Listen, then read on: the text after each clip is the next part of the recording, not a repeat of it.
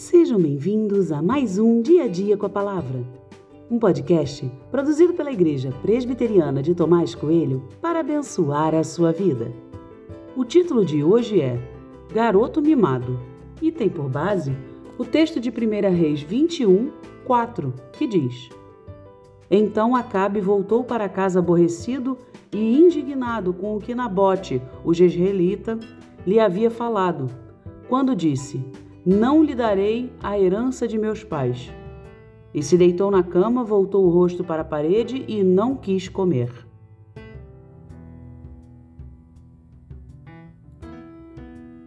Desculpe minha sinceridade, mas Acabe era estranho. Suas reações parecem sempre infantis, não correspondem às de um homem adulto e, principalmente, relacionadas a alguém que sentava no trono de Israel. Quando o profeta falou que ele tinha feito errado colocando Ben Haddad em sua carruagem, ele ficou aborrecido. E agora, quando Nabote não quer vender sua vinha a ele, ele mais uma vez fica chateado e aborrecido, deixando inclusive de comer. Acabe é mimado. Não sabe ser contrariado. Quer tudo do seu jeito e de acordo com a sua vontade. E se a sua vontade não acontece, ele demonstra aos quatro ventos sua cara de decepção.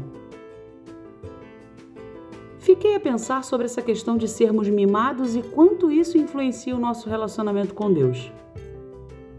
Jesus nos ensinou em sua oração: Seja feita a tua vontade, falando com o Pai. Não há expressão mais clara para mostrar que o meu eu não tem lugar no Evangelho de Jesus. Essa é uma lição que precisamos aprender rapidamente. Não se submeter aos planos de Deus traz sofrimento. Não há espiritualidade e nem relacionamento com Deus quando a nossa vontade é a nossa maior idolatria. Fico a pensar quão profunda é a orientação de Jesus ao dizer que devo negar a mim mesmo, tomar a minha cruz e segui-lo. Isso é abrir mão, é deixar de fazer o que quero e assumir a vontade do Pai eterno. Por vezes, o Senhor nega meus pedidos e, se me sinto chateado, tenho o diagnóstico claro: ainda sou mimado.